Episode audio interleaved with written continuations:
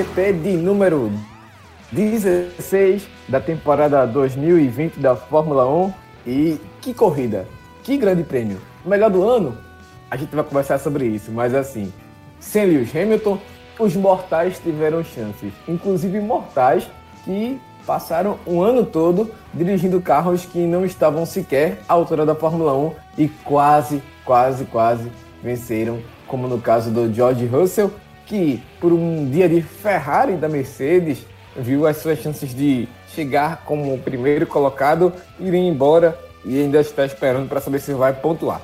Mas pelo menos a corrida de Sakir, um circuito alternativo no GP do Bahrein, terminou com um campeão inédito, um vencedor inédito na verdade, né? Campeão Lewis Hamilton, heptacampeão, mas o vencedor da prova, o Checo Pérez, o Sérgio Pérez, corredor da Racing Point, acabou ficando com a vitória em um pódio inédito até então na temporada, com dois carros da Racing Point e também do Esteban Ocon, o francês, é, fazendo seu primeiro pódio aí da sua carreira. Mas tem muito para a gente comentar sobre essa corrida. Bora sim, bora, roda a vinheta, porque o GP disso aqui tem muito que a gente falar. A partir para a última volta para vencer a corrida.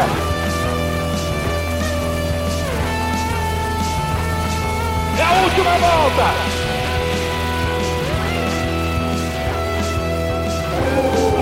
Última volta para o Brasil. Vitor, que grande prêmio, que corrida espetacular. Primeiro, uma semana muito conturbada ainda na Fórmula 1, ainda os desdobramentos. A gente teve o primeiro brasileiro desde 2018 na sede de Felipe Massa, mas a gente vai falar sobre o Pietro Fittipaldi em frente. Eu queria que você falasse sobre esse final de semana maluco na Fórmula 1, com tantas novidades assim para uma corrida no GP de Saki, que é o GP igual ao da semana passada, do Bahrein, só que com circuito diferente. É... Eu ainda estou um pouco conturbado aqui pelo que aconteceu nessa prova. É, você perguntou, Diego, no, enquanto você estava falando, você perguntou, será que é a melhor prova do ano? Eu acho que essa discussão não existe. Foi a melhor prova do ano, conseguiu superar fácil aquela de Monza, que já tinha sido incrível, mas foi uma prova que aconteceu o que ninguém espera, que é um erro grotesco da equipe Mercedes. Não é que a Mercedes errou, a Mercedes cagou na pista. Acho que não tem nem como pegar leve com a Mercedes, porque foi horrível o que ela fez, acabou com a corrida ruim do Bottas, com a corrida incrível que o Russell vinha fazendo. E, assim, Diego, eu queria, antes de, de começar o debate de qualquer coisa, eu queria dar uma crescida aqui, tá bom? Eu queria, eu queria chegar aqui e dizer, olha, eu estava certo, eu tinha razão, porque semana passada eu vim aqui, nesse mesmo programinha, para dizer que o Checo Pérez é um grande piloto, estava vivendo uma ótima fase nessa segunda metade da temporada, estava em uma crescente, não sei se disse que não sabia se estava no auge, do, no melhor ponto da carreira, mas com certeza estava em um bom momento e hoje ele fez o que ele fez, uma pilotagem fantástica com a sua com a sua Racing Point.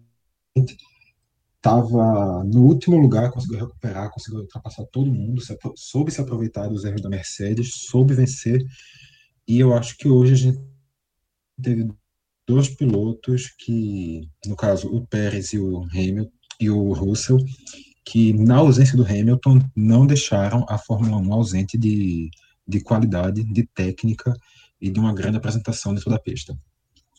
Veja, confundir o Hamilton com o Russell hoje, hoje, nesse dia de hoje, dia 6 de dezembro, tem todo o seu mérito, porque o que o Russell guiou hoje e por vários momentos lembrou até mesmo a guiada do Hamilton, passando para cima do Bottas, mas isso a gente vai comentar ao longo do programa, mas assim, já na largada, a gente viu que ia ser uma corrida de muita confusão, Vitor, que assim, é, Bottas largou na pole, fez ali uma pole um pouco mais de 200 décimos, dois décimos na verdade, 20 décimos, milésimos acima do Russell, e o Russell largou melhor, foi para cima, para variar, o Bottas largar mal mais uma vez na temporada.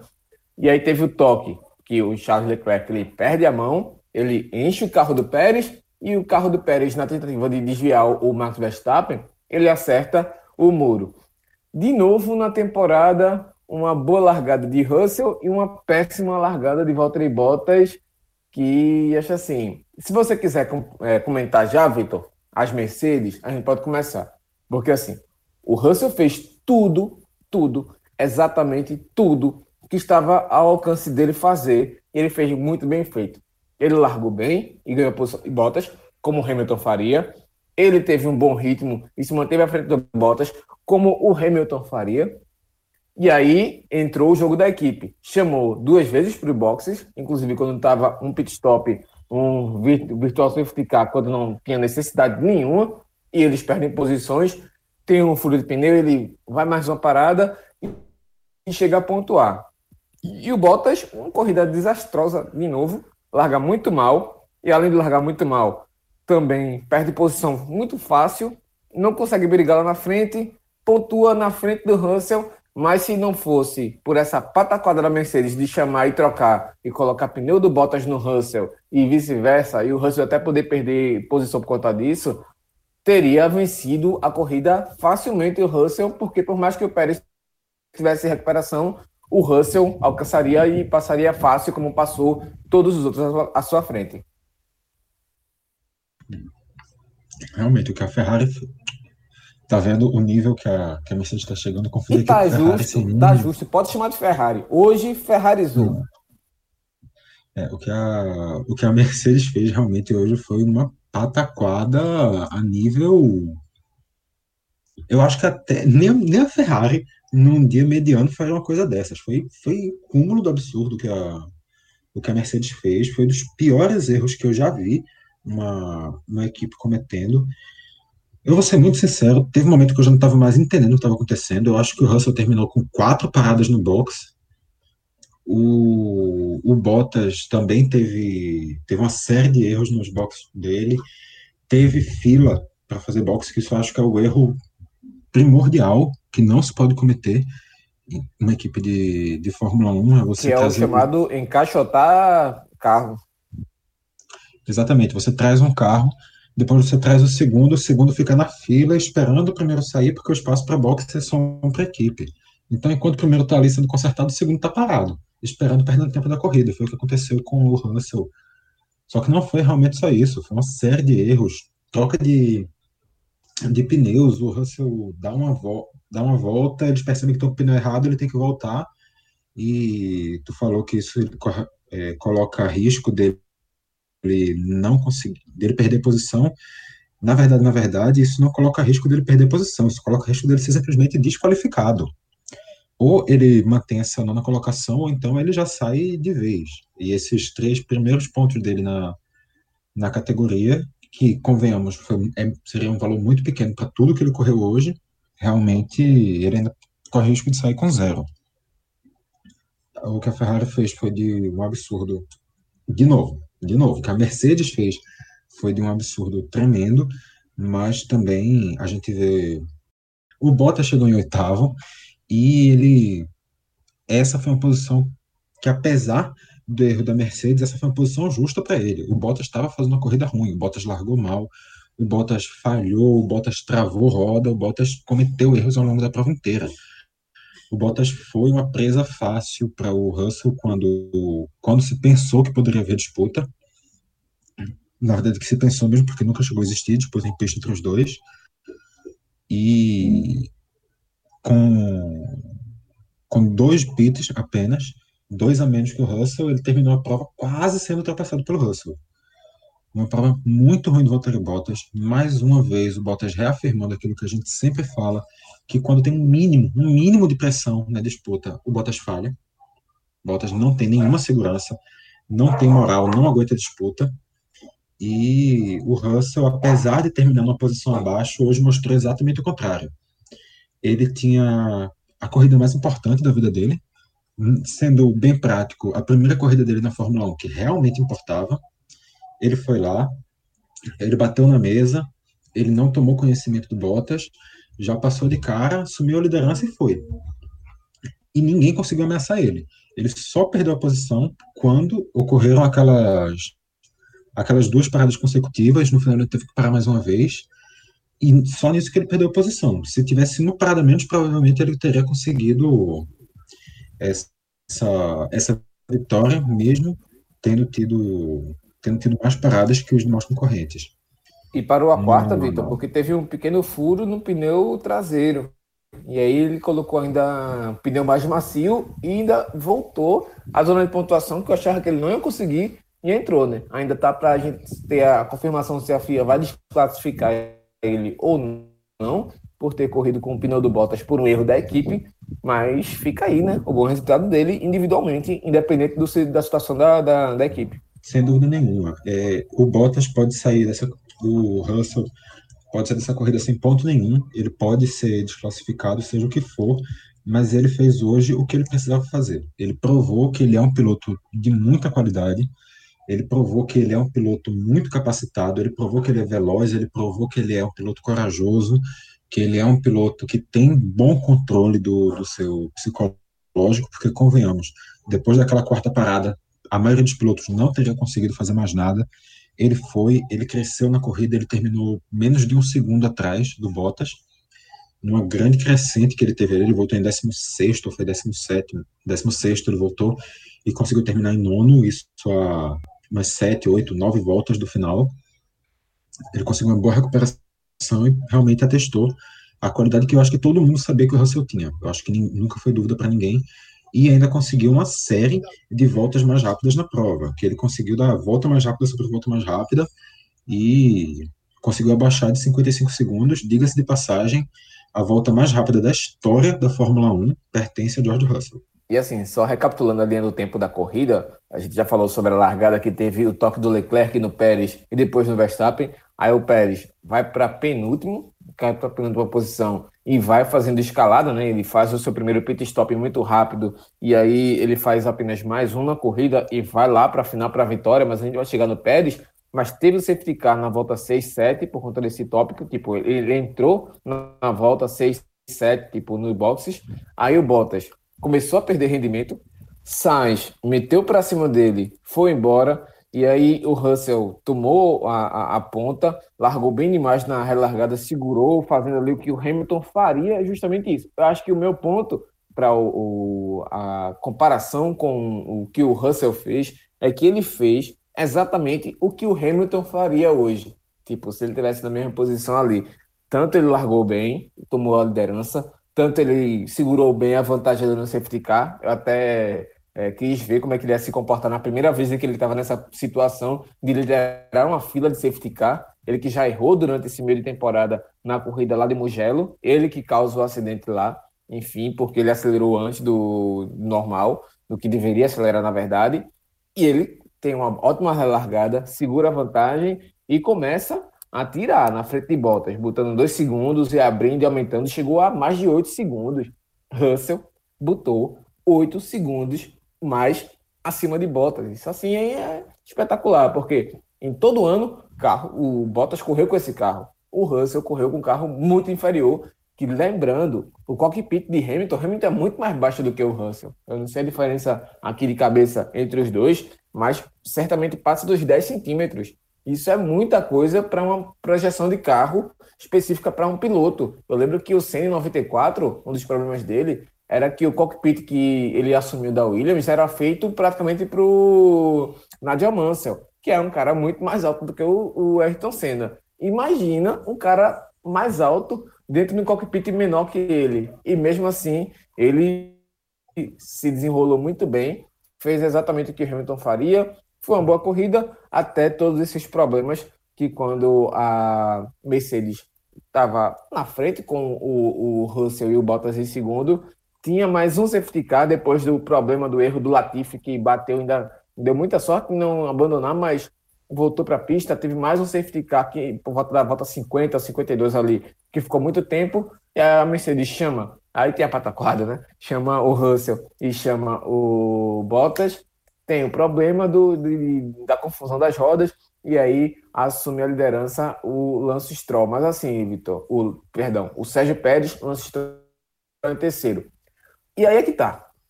Eu quero já fazer a pergunta aqui da Instiga para você. Mercedes, a principal fornecedora da Racing Point, recebeu certamente muito dinheiro da Racing Point nessa temporada. Comete um erro absurdo que a Mercedes não consegue, assim, é, não comete todos os dias. Eu lembro da corrida da Alemanha do ano passado, aquela pataquada que foi no GP de 125 anos da Mercedes, mas errou, errou feio. Foi erro também do Hamilton também, mas assim, foi um erro geral. Aí hoje comete um erro geral e beneficia quem?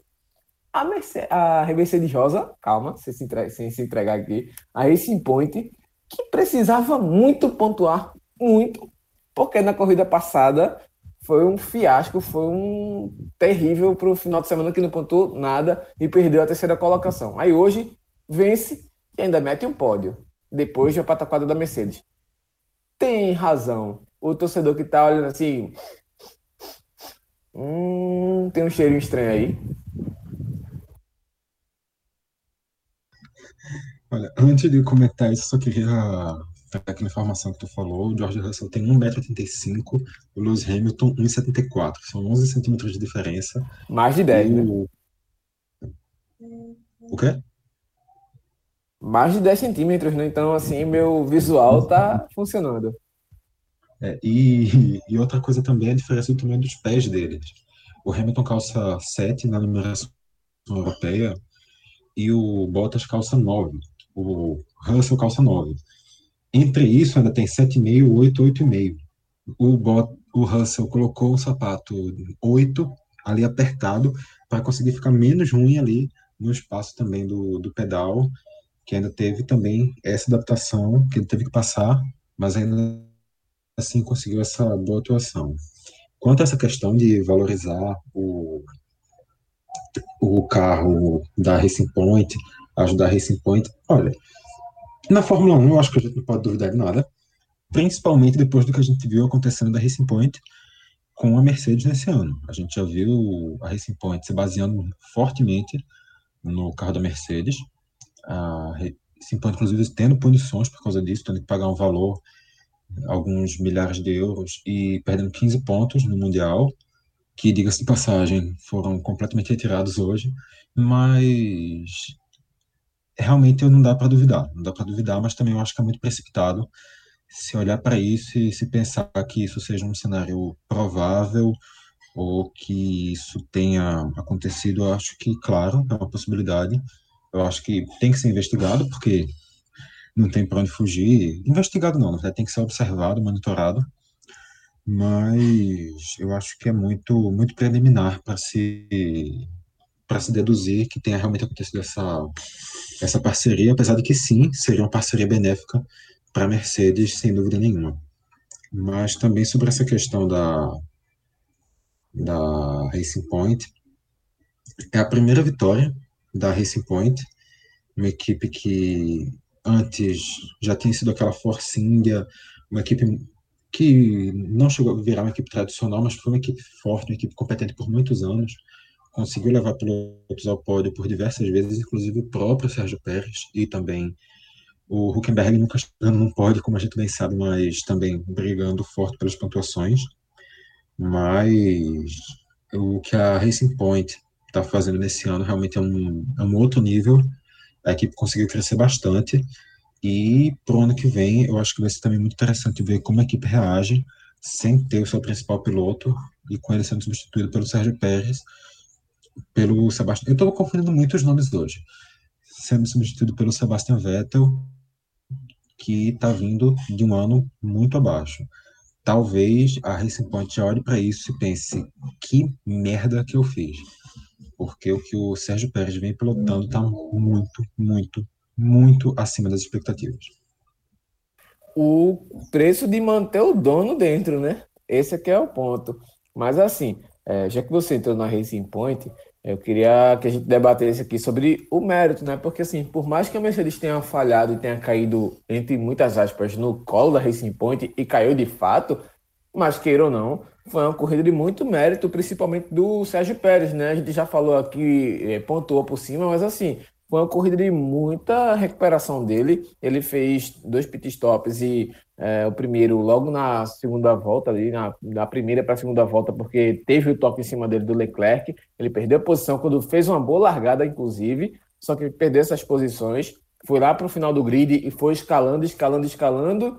E com esse erro de, da Mercedes chamar duas vezes é, o Russell para os boxes e o Bottas uma vez a mais do que os outros, acho que isso é, deu a ele a vitória, mas assim, mesmo assim, ele faria uma corrida que ele seria no mínimo o segundo colocado. E isso por mérito dele, por mais que a equipe também tenha ajudado, mas acho que dessa vez seria mais mérito mesmo do Sérgio Pérez, tanto que até o Lance Stroll, que chegou a errar na corrida, ainda também conseguiu um pódio, mais um pódio dele. E aí, já para a gente também virar o próximo foco, Vitor, e aí você comenta já os dois de uma vez, porque eu não vou me alongar muito, a, o primeiro pódio do Ocon e a, e a Renault seguindo ali atrás com o Ricardo em quinto, também fazendo um ótimo fim de semana esquentando essa briga, né? Pela quarta colocação, terceira colocação, na verdade, entre os, as construtoras e quarta colocação entre os pilotos.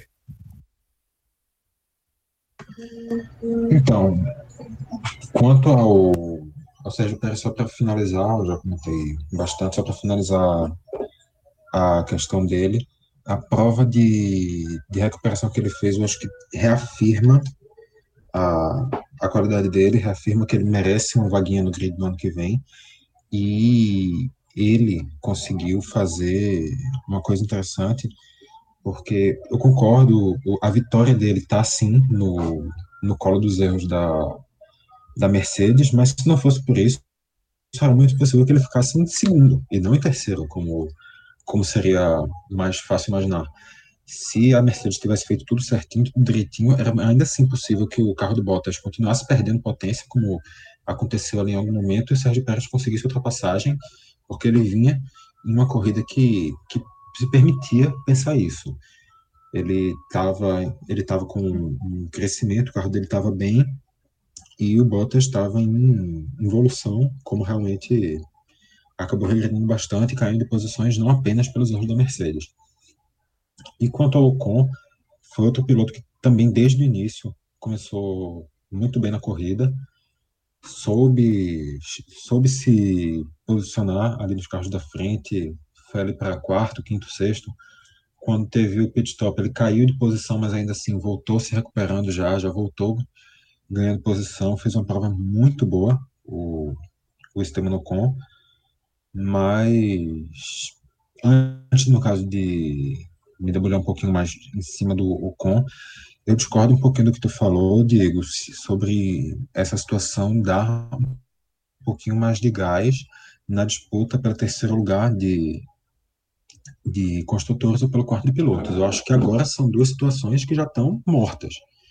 Eu acho que essa corrida sacramentou essas definições, porque se a gente comparasse simplesmente o primeiro carro de cada um, ok, talvez ainda existisse disputa, mas a Racing Point conseguiu dois, colocar dois carros no pódio, abrir uma vantagem larga em cima da McLaren. E na disputa pelo terceiro lugar, o Ricardo fez uma corrida lá atrás. O Ricardo terminou na sexta colocação, se não me engano, estou conferindo aqui.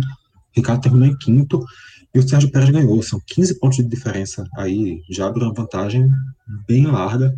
Também o, o, o Sérgio Pérez, e que eu repito o que eu falei no último programa, quando a gente está falando já dessas posições, quando a gente já fala de um, de um quarto, de um quinto, de um terceiro, de um segundo lugar, é muito difícil se ter uma pontuação tão grande, porque se o Pérez, se o Ricardo, digamos que o Ricardo consiga um segundo lugar, que o Ricardo vá para 130 pontos, o Sérgio Pérez vai ter que fazer uma corrida lá atrás, conseguir uma pontuação muito pequena para ser ultrapassado. Então, eu acho que que são duas disputas que já, já se desenharam hoje. Mas quanto o Ocon, fez uma prova muito boa, inclusive o Ocon supera a, o melhor resultado que o Ricardo conseguiu na Mercedes, continua atrás do Ricardo no campeonato, mas supera o, a melhor posição, e eu acho que o Ocon é um piloto também que começou a temporada mal, ele vinha mostrando alguns sinais de evolução ao longo do ano, e ele começa também a se desenhar como aquele piloto promissor que ele já tinha começado a ser lá na na, na Force India, que ele no caso ainda esteve ali naquele primeiro períodozinho de Racing Point, quando o cargo dele foi para o Lance Stroll. Mas, óbvio, eu acho que ele não é um piloto com potencial para ser campeão mundial, mas ele é um piloto de bom potencial, um piloto que pode fazer uma boa briga ali pelos. Aquele piloto que briga bem pelo quinto lugar. E eu acho que hoje ele, ele deu mais uma reafirmada que ele tem essa capacidade. E que vai ajudar Alonso, né? No ano que vem, como escudeiro dele, eu concordo também. Acho que foi uma corrida muito boa dele. E ele precisava desse resultado. Acho até que esse primeiro pódio dele é, vem até no momento em que era inesperado, né? Para ele, acho que uma temporada de finalização era mais tranquila. Mas assim, eu prefiro esperar Abu Dhabi para poder saber se está em aberto ou não. Eu acho que está.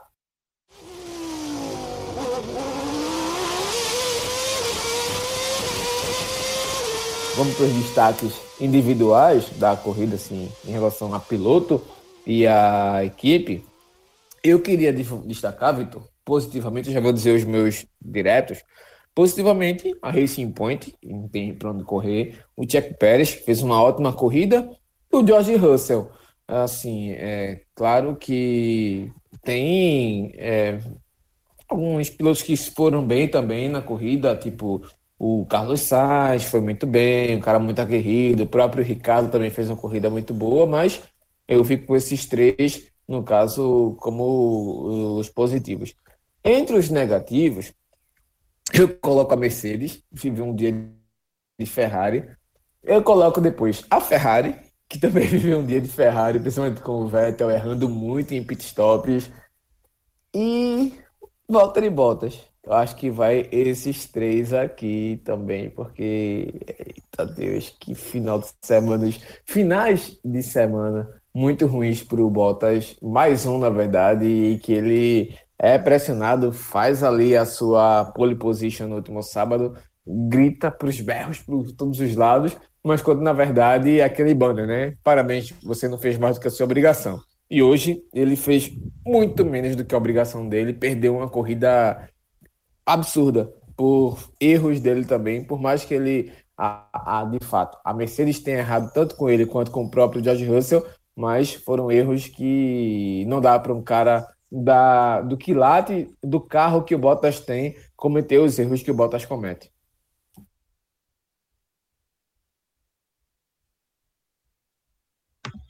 Exato. Sobre os destaques negativos, eu nem vou acrescentar nada, porque eu concordo inteiramente com você a Mercedes, o Bottas e a Ferrari, que também teve um final, um final de semana bem ruim. Quanto aos destaques positivos, eu acho que aí já fica um pouco mais, mais complicado de se pensar. Eu acho que o George Russell, não pelo resultado final, mas pelo que ele apresentou em pista. O Sérgio Pérez também, pelo resultado final e pelo que apresentou em pista, eu acho que esses dois estão em primeiro lugar de uma maneira bem clara, bem evidente, bem óbvia. Não, tem, não precisa nem se explicar parelhos, né? o que esses dois fizeram. Oi?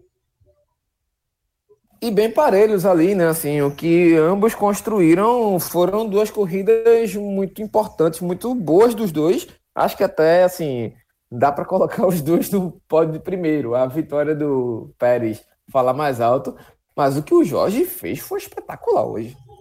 Então, eu acho que a diferença é pequena, é um empate técnico, mas eu acho que o Sérgio Pérez sai como o melhor da prova, sim. Eu acho que pesa o fato dele ter conseguido a vitória, pesa o fato dele ter, dele ter esperado 190 provas para conseguir essa, essa primeira vitória, pesa o fato dele ter feito isso com um carro que nunca tinha conseguido uma vitória antes. O Sérgio Pérez é o primeiro mexicano em 50 anos a conseguir uma vitória na Fórmula 1. O Sérgio Pérez é o piloto que mais demorou na história para conseguir uma, uma vitória na Fórmula 1, que ele precisou de 190 corridas para isso. O piloto anterior, vou aqui realmente ficar em dívida sobre quem era, mas ele precisou de 130. O Pérez conseguiu a primeira depois de. O primeiro, na verdade, era o, o anterior, era o Mark Webber. O Mark Webber foi para conseguir a primeira vitória, precisou de 130 corridas, e agora o Pérez bate esse recorde com 190. Ele era, até essa corrida, o segundo piloto que mais correu na história da Fórmula 1 sem uma única vitória.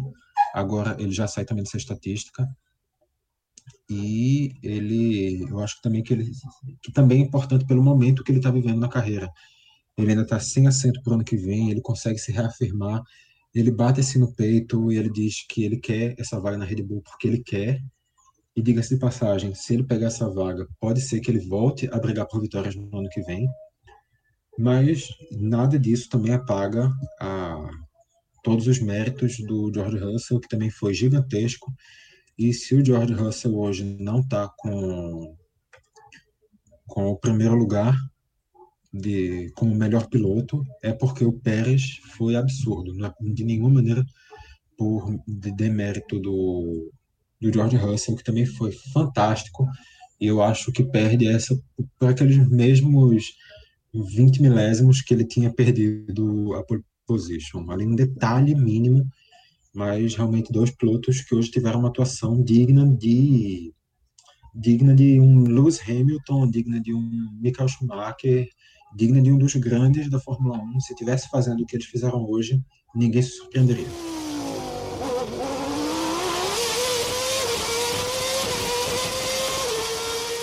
É isso. Assina embaixo. E assim, Vitor, a gente também teve nesse final de semana o primeiro brasileiro a correr de novo na Fórmula 1 desde 2018, né, com a aposentadoria, a segunda, na verdade, do Felipe Massa. E o Pietro Fittipaldi, que acabou substituindo o, o Roman Grosjean desde aquele acidente da semana passada, ele fez o que assim se esperava dele, né? É, fez uma corrida em que ele não conseguiu ser competitivo quanto aos outros carros que estavam à frente dele no grid, mas, queira ou não, acabou terminando em 17 o último carro dos que completaram, atrás até do Aitka, que também era um dos estreantes desse final de semana. Mas, assim, não ficou tanto tempo assim atrás do Magnussen. Tá certo que teve um safety car que igualou muito ali, é, os que estavam atrás passaram, mas mesmo assim, uma corrida em que ele fez o feijão com arroz e que provavelmente, já que o Grosjean não vai correr em Abu Dhabi no último circuito do ano, pode ser que a, a confirme novamente ele em mais um final de semana. Né? Acho que é, o. Esqueci até o nome dele. O Gunter Steiner, acho que ele está devendo isso pro, pro, pro Pietro, né? Assim, já que ele não vai correr no ano que vem, já está confirmado o Mick Schumacher e o Nikita Mazepin é, para a próxima temporada, que pelo menos ele tenha mais um final de semana para mostrar o valor dele, né, Vitor? E eu acho que até que ele foi dentro do esperado, do que se esperava dele, né? Afinal, nove meses se entrar nesse carro da Haas, que é uma lata com rodas.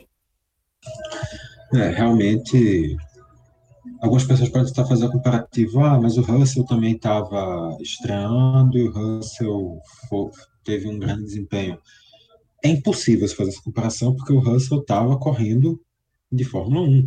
Se adaptar de um carro ruim de Fórmula 1 para um carro bom de Fórmula 1 é muito diferente se adaptar de nada para um carro de Fórmula 1, como foi o caso do, do Pietro. Diga-se de passagem, para o Pietro é ainda mais complicado até que o Etkin, porque o Etkin está correndo a Fórmula 2, que ainda é uma, uma, categoria um pouco mais um pouco mais parecida e ele também já tem ritmo, né, Vitor? Ritmo de corrida que é outra história. Claro. E ele ainda chegou a fazer teste nessa temporada. Se não me engano, foi em Monza, posso que está errado, ou foi em Mugello. Ele fez já testes com a, com a Williams nessa temporada, mas o Pietro não tinha tido essa oportunidade. Não corria desde o ano passado com a, com a Haas, e ele é um piloto que, quando ele assumiu essa segunda vaga da Haas, ele tomou uma decisão que ele ia se dedicar inteiramente à Haas. Isso pode ser uma decisão questionável, isso pode ter sido uma coisa ruim para a carreira dele, talvez, mas ele deu essa dedicação inteira à equipe e eu acho realmente que a manutenção dele para a próxima corrida, eu acho que é um sinal de gratidão que a Haas, eu acho que fica realmente em dívida com ele. A dedicação que ele teve à Haas nesses últimos dois anos, eu acho que seria muito justo se a, a cadeira dele fosse mantida na próxima prova. Até porque também ele, como ele trabalhou com esse carro já nesse fim de semana, ele vai estar um pouco mais adaptado. Realmente não dava para esperar grandes coisas da atuação dele. O carro da Haas é ruim. Ele não é nenhum piloto genial também. Ninguém ia esperar aqui que ele tirasse muita coisa acima do que o carro permite. até porque o, o Grosjean e o Magnussen adaptados a esse carro não vinham conseguindo. E outra coisa também que que dá essa situação é que é um GP completamente diferente, uma adaptação para esse GP ainda mais complexa do que seria para qualquer outro do que seria para qualquer outra prova, porque é diferente do que é costumeiro nas, nas categorias de monoposto a gente não viu, são iguais. Victor, é, o Fittipaldi errando ao longo da semana nos treinos livres, errando do ponto de freada, mas a gente não viu só ele, viu o Vettel, viu o Leclerc, viu o Verstappen, que é um dos mais provisores, errando também. Várias pessoas Exato. erraram. Os erros dele, todo, todo mundo que, que errou fez os mesmos erros que ele errou. Ele não foi um piloto Bottas, que fora do normal, ele não foi um piloto que comprometeu com o carro, ele não foi perigoso, ele não teve grandes erros em nenhum momento. Aquela foi razoável, foi bem razoável a estreia dele, não dava para esperar mais que isso, como tu falou. Eu acho que ele fez o dele, ele foi. O resultado realmente pode dar a entender que ele foi péssimo, mas ele não foi. Eu acho que é isso, ele fez o, ele fez o que dava. Acho que o resumo ideal é esse mesmo. Ele fez o que ele dava mesmo para ter feito com esse carro que é horrível e vamos ver, né? Como vai ser a, o futuro da carreira dele. Eu vi a entrevista dele muito boa para o Rubens Barrichello e também outra para o Reginaldo Leme, no canal do Reginaldo. E assim, ele mostrando-se bem assim, é, consciente, né? Tanto da carreira dele quanto dessa oportunidade que ele recebeu com a Haas queira ou não queira, bom para Raiz e bom para ele, principalmente para ele, mas que ele tem a sorte de seguir no, no posto para a próxima corrida de Abu Dhabi, já que acabou a Fórmula 2, né? Mas é, e, e, vai ter dois pilotos da Fórmula 2 na próxima temporada da Fórmula 1 já com carteira, é, pontos na carteira para que possam liberados, mas que ele possa seguir pelo menos por mais uma corrida. Agora, Vitor, Vamos passar para classificação, como é que ficou esse campeonato, porque eu acho que vai ter confusão, viu? Ter Buruçu. Pérez com Stroll, o grid, né? Assim, o, o pódio dessa corrida de hoje. Carlos Sainz, Ricardo, Albon, Kvyat, Bottas, Russell e Norris, lembrando que o George Russell e até mesmo Bottas podem ser punidos aí pela comissão de prova. E aí, Gasly, Vettel ficam na expectativa ali de subirem, né? Gasly, Vettel, Giovinazzi, Raikkonen, Magnussen, Aitken e Pietro Fittipaldi. Alguma coisa mais apontada aí, Vitor? Então, eu acho que o Bottas merece uma punição. Nem uma punição por causa do erro do pneu, nem punição por nada. Punição simplesmente por ele mesmo. Acho que ele merece uma punição por ele merece uma punição. tipo, só não uma punição assim de graça para Bottas. Tipo, pontos aí. Deixa o Verstappen ultrapassar no campeonato, só para ultrapassar mesmo. E vamos lá então, para ver como é que tá essa, esse buruço de, dos pilotos. Hamilton já campeão, nem correu hoje, final de semana deve correr no próximo. 332 pontos, Bottas 205 e 11 pontos, não, pera, 16 pontos atrás dele. O que significa que não, se ele quebrar, se ele quebrar aí Verstappen, vencer ou for segundo, passa, viu? Então, o Verstappen é o terceiro com 189. Aí vamos lá para as próximas posições. Sérgio Pérez é o quarto 125, Daniel Ricardo é o quinto 112, Charles Leclerc é o sexto com 98, ou seja, já não alcança mais o Sérgio Pérez. Carlos Sainz é o sétimo 97, Albon é o nono 93, oitavo, perdão. Lando Novski, é que é o nono, da McLaren 87. Lance Stroll 74, Pierre Gasly 1171, Esteban Ocon 1260. E aí vem outra, outra página, né? Sebastian Vettel é o 13º 33, Kvyat 14º 32, Nico Huckenberg 10 pontos, é o 15º. Aí vem Raikkonen Giovinazzi 4, Russell 3, por enquanto, a gente não sabe, lembrando. Romain Grosjean, dois pontos. Kevin Magnussen, um ponto. Latifi, Aitken e Pietro não pontuaram na temporada. Vitor, duas perguntas. Dá para o Verstappen? Outra pergunta. Dá para o Ricardo passar o Pérez? Olha, eu vou responder a segunda pergunta primeiro. Não dá para o Ricardo ultrapassar o Pérez e ainda digo mais, não dá para o Leclerc ultrapassar o Ricardo. Para mim, a terceira, a, a, quarta e a quinta posição, quarta e quinta, já estão definidas no Mundial. A disputa é a partir do sexto, com Leclerc 98, Sainz 97, Albon 96, Norris 87. Eu acho que esses quatro aí disputam já um sexto que já já está um pouquinho uma, uma disputa um pouco fora do foco da, da Fórmula 1. Quanto ao Bottas e o Verstappen, também é difícil. É muito improvável essa ultrapassagem e o Bottas teria que repetir o que ele fez hoje para que o Verstappen tivesse chance. Ou ele sair da corrida, ou ele terminar no máximo numa oitava, numa nona colocação, que, óbvio, a gente tem. Que, óbvio, a gente tem. Tá muito, a... de vocês, viu? A gente tem muito que criticar do, do Bottas, claro, mas esperar que ele tenha um desempenho ruim a esse nível em duas corridas seguidas, eu já acho também um pouco demais. Então, eu acho que o Bottas também já garantiu esse segundo lugar da, do campeonato. Mas eu queria alertar também para um outro, uma outra situação, Diego.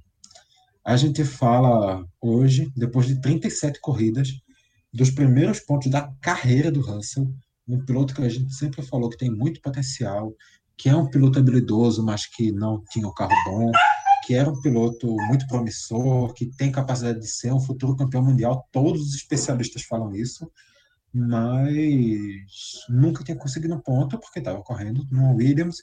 E quando o Williams conseguia ter sorte, ele tinha azar e nunca era ele que estava ali brigando para pontuar. Mas quem diria que depois disso tudo, quando o Russell finalmente fizesse o primeiro ponto, a sensação com relação a ele fosse de desapontamento, fosse de decepção, de tristeza, né? Sim, eu acho que é uma tristeza não em relação a ele, mas em relação à Mercedes em si. Acho que é mais tristeza assim, é, não deixa de ser triste porque ele de fato deixa de pontuar quando a gente sabia que ele podia até vencer, mas sim, eu acho que é uma questão mais que o dedo ele fez, né?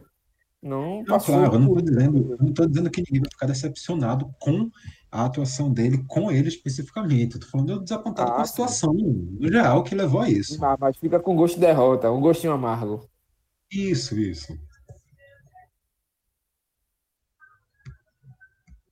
É, eu acho que fica assim. Até a foto dele lamentando, igualzinho aquela foto dele lamentando no começo, no meio da temporada por ter batido atrás do safety car por um erro dele, acho que mostra como é ingrata a Fórmula 1 às vezes, né? Assim, a banca às vezes cobra. Ele dessa vez fez tudo certinho e a sorte não ajudou. Daquela vez a sorte tinha ajudado e ele não fez tudo da melhor forma que ele deveria fazer. E aí, né? Tem dessas, né? Todo campeão do mundo tem seu dia de azar, tem seu dia de erro e que ele possa superar mais uma desventura na Fórmula 1, como ele superou também aquela que veio a partir de um erro pessoal dele, né? Mas vamos para a classificação das equipes. Para confirmar uma informação aqui, a Haas já garantiu que o Fittipaldi vai correr na próxima prova. Realmente a gente não vai ter nem o Schumacher, nem o Mazepin na prova do, de Abu Dhabi para encerrar a temporada. Pietro Fittipaldi vai estar na pista de novo. Mais uma ótima notícia, assim, é o que a gente já vinha falando né, nesse programa aqui já, de que de fato corrobora que ele teve sim um bom final de semana, que ele, dos erros que ele cometeu, enfim, mais do que naturais, e ele fez sim o melhor final de semana possível que ele poderia fazer com esse carro, então só comprova o que a gente vinha falando aqui da ótima participação dele nesse fim de semana em Abu Dhabi de novo, perdão, no Bahrein, no GP do Saki agora e vai correr também no próximo GP, que é o que encerra a temporada em Abu Dhabi. E aí, a Mundial de Construtoras, Mercedes a primeira, com 540 pontos, é a campeã já. Red Bull, segundo, 284 pontos, também já segundo colocado, vice-campeã decretada. E aí a briga é aberta. Terceiro, a Racing Point com 194. A Mercedes, a, perdão, a McLaren Renault com 184 pontos, ainda em segundo lugar. A Renault com 172 pontos. Ainda também tem condições de chegar em terceiro lugar. A Ferrari é a sexta, 131, não chega mais ao terceiro. AlphaTauri sétima com 103. E aí vem a galera lá de trás que tem poucos pontos. Alfa Romeo 8 pontos, Haas 3 pontos, Williams nenhum ponto. Dá, Vitor, Mercedes e, e, desculpa, McLaren e Renault alcançarem aí a Racing Point? Eu acho que dá.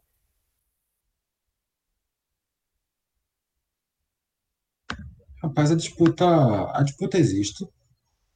A Racing Point deu hoje um passo muito largo.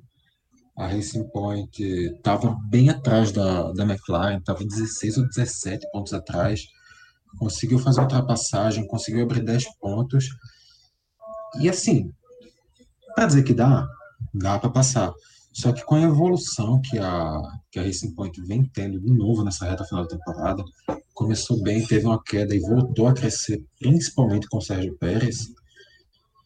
Eu acho que é difícil pela atuação que a equipe vem tendo. Eu acho que a, vinha em crescimento, mas também já voltou a cair um pouco. Eu acho que essa, essa terceira posição vai ficar com a Racing Point, mas sim, ainda tem disputa, não é, não é terra arrasada também, não. Dá para McLaren e Renault, se tiver um final de semana muito bom, dá para buscarem. Então é isso, galera. A gente termina aqui mais uma última volta, o penúltimo da temporada, e a gente se vê logo depois do GP de Abu Dhabi, que fecha a competição, fecha o campeonato, a temporada 2020. E se preparem que depois, no outro final de semana, a gente vai ter a retrospectiva da temporada 2020. É isso, Vitor. Valeu, companheiro. Alguma uh, declaração a mais para fazer antes da gente terminar esse programa? É, a declaração que eu tenho a fazer é que eu queria muito arrumar uma pergunta capciosa para essa corrida de hoje. Só que eu acho que o negócio está tão maluco, o que aconteceu hoje foi uma coisa tão fenomenal que eu não consegui nem nem digerir ainda as informações que dirá pensar em algo mais. Eu só fico na expectativa. Obviamente, de nenhuma maneira isso pensando contra o Lewis Hamilton, mas na expectativa assim dele dele decidir, ah não, deixa ele por uma corrida mais, vou vou para minhas férias, pago aqui para vocês, Mercedes, deixa ele correr. Aí dessa corrida mais pro, pro Russell, o Russell vai lá e humilha o Bottas de novo. Aí chega no final da temporada, a Mercedes diz: sabe de uma coisa? Vamos romper o contrato do, do Bottas, vamos acertar com o Russell, a gente paga também para Williams por isso. Aí a Williams vai buscar um piloto aleatório para completar, sei lá, o, pega o Pietro, o Fittipaldi que já tá aí, bota um brasileiro no grid, e a, e a Mercedes fica com a dupla Russell e Hamilton. Não vai ser mais domínio ainda, vai? Mas vai dar uma animada legal no campeonato. Não sou sonhador, viu? Assim, se a gente fizer aí um acordo, todo mundo assina um acordo aí, ó. Lewis Hamilton só começa a correr a partir do GP 3 eh, da temporada, ou então três GPs antes ele larga e vai embora, ele tem três GPs antes pra gente ver o Russell correr três GPs. Eu acho assim, Bottas, 2022 tu vai estar em casa assistindo, ou no máximo correndo por uma equipe nada a ver. Eu digo mais. 2022, Bottas está em casa assistindo, mas no ano antes, 2021, quem está assistindo de casa é Alexander Albon, que vai perder essa vaguinha aí pro Sérgio Pérez. Sei não, viu? Você tá muito otimista já. Eu acho que não chega, não. Eu não consigo aceitar. Eu não consigo aceitar que o Sérgio Pérez fique de fora da próxima temporada. Eu não Manda um e-mail. Manda um e-mail para Cristian Horner.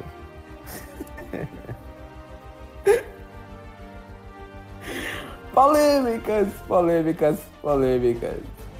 É assim, galera, que a gente termina mais uma última volta. Se ligue no próximo programa, GP de Abu Dhabi. A gente termina a temporada e depois, repetindo aqui, tem o, a, o programa que já é situação tradicional, que é o análise da temporada. Valeu, Vitor. Valeu, galera. Até o próximo programa.